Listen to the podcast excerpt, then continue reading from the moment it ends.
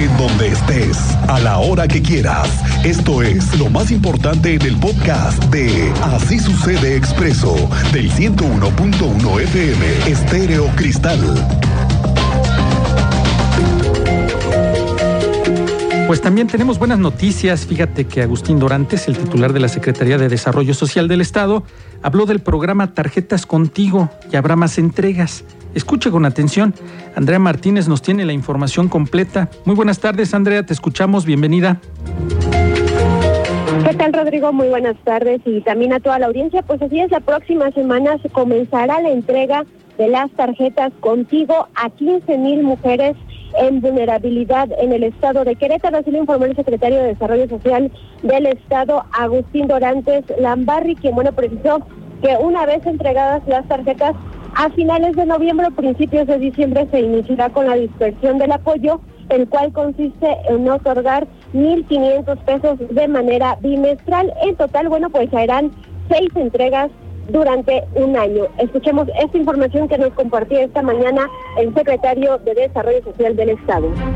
Vamos a empezar la siguiente semana a dar a conocer quiénes son susceptibles de recibir el apoyo y en cuanto demos a conocer empezaremos con las entregas. Además ya son entre 9, 11, 1 de la tarde. Gracias, Andrea. Nos refiere y bueno, también... Adelante, Andrea. Así es, pues Dorantes Lambarri, eh, pues como lo escuchábamos, agregó que la próxima semana darán a conocer mediante mensaje de texto al celular que registraron en la convocatoria quiénes son las beneficiarias y dónde se hará la entrega de la tarjeta contigo. Asimismo, bueno, pues reveló que se recibieron en total 20 mil solicitudes de mujeres, de las cuales, bueno, solo 15 mil recibirán el apoyo, pues deben cumplir varios requisitos, entre ellos van a encontrarse en situación de vulnerabilidad, ya sea por ingreso o carencias sociales. Para este apoyo anunciado por la Secretaría de Desarrollo Social del Estado y el Instituto Queretano de las Mujeres, se invertirán en esta primera etapa 45 millones de pesos. Esta fue la información, Rodrigo. Gracias, Andrea. Con la llegada del Mundial de Qatar 2022 se espera un incremento del 30% en ventas en los restaurantes del estado de Querétaro, así lo aseguró el presidente de la Canirac. Dijo que se esperan una, una, buena afluencia en los partidos de la selección nacional y algunos otros encuentros atractivos para los aficionados. Informó que varios restaurantes estarán ofertando algunas promociones, por lo que se espera una importante afluencia en desayunos y comidas, además de que algunos empresarios decidieron invertir en pantallas para poder atraer a los comensales. La mañana son entre 9, 11, 1 de la tarde. Yo creo que esos son los más asequibles para, para los restaurantes, ¿no? De desayunos y puede llegar hasta la comida. Este, es algo incierto, no sabemos cómo nos va a ir porque son cada cuatro años y siempre había sido en verano, ahora es en, en noviembre, diciembre. Entonces, estamos a la incertidumbre de ver qué es lo que nos pasó. El de los últimos mundiales nos ha ido bien. Ahí están las declaraciones de Garabet Narinian, que es el presidente de la Canirac. ¿Le gustan las fiestas y la gastronomía de la cañada? Escuche usted, esto le interesa. Anunció el primer festival Mi Pueblo La Cañada, en donde los asistentes podrán disfrutar de actividades gastronómicas, artísticas y culturales. Así lo señaló José Altamirano López, representante del Grupo Por Amor a la Cañada. Este evento es con causa y tiene la finalidad de recaudar fondos para la restauración del Templo de San Pedro, que presenta fallas estructurales que son ya evidentes en la bóveda principal del templo. El monto requerido para la restauración hasta el momento es incierto pero se habló que podría superar los 9 millones de pesos, que fue lo que costó la restauración de la iglesia chiquita. El evento se realizará en la Plaza San Pedro los días sábados 19 y domingo 20 de noviembre, en un horario de las 12 del día a las 20 horas, donde estarán participando 70 expositores, 16 artistas en escena.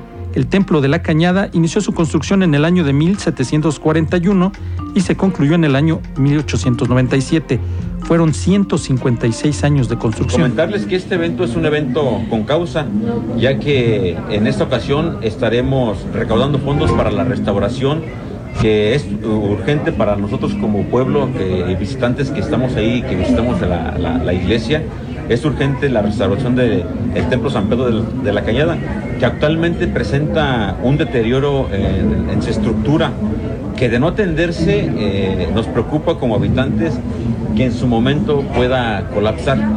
Entonces no hay otra manera de, cómo tomarlo, sino que puede ah, eh, terminar en un colapso. Este evento eh, pues cuenta con el apoyo y respaldo de nuestro párroco, el padre Sergio Martínez Duarte.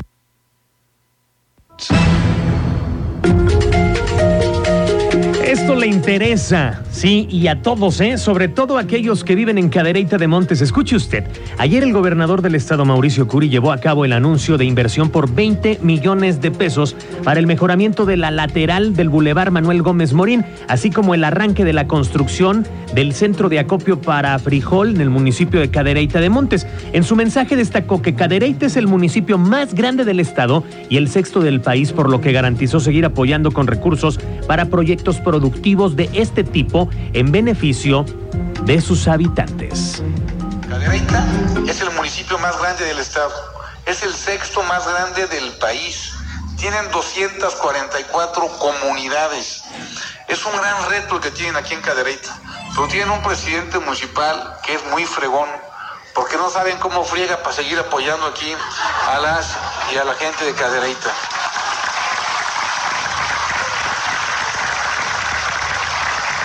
Está haciendo muy buena labor, porque de eso se trata.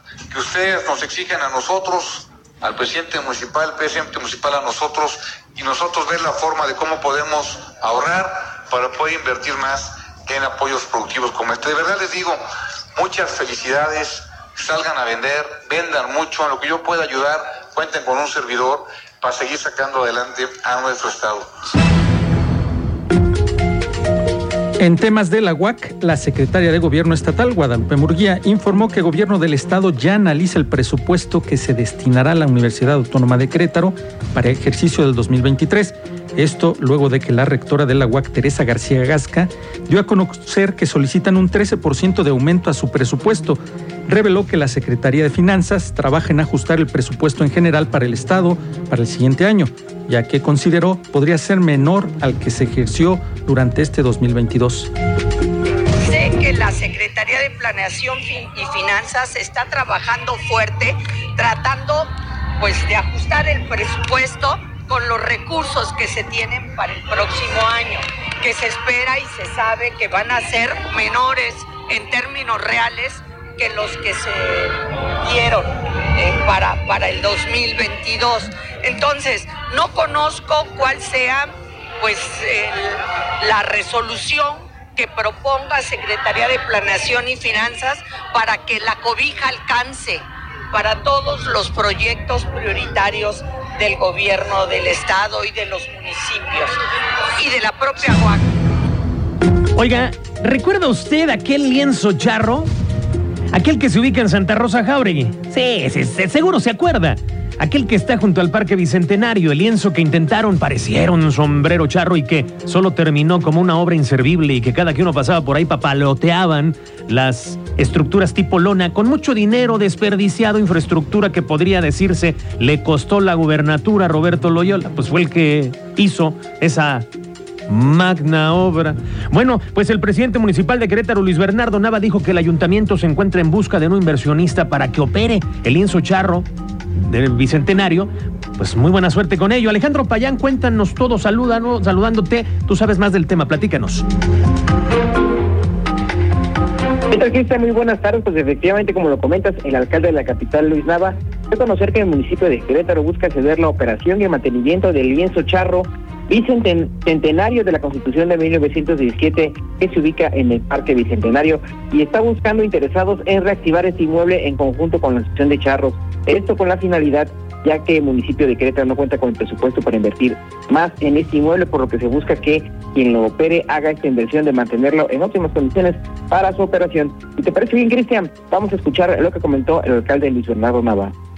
Estamos revisando eh, si eh, podemos darlo en operación a algún interesado.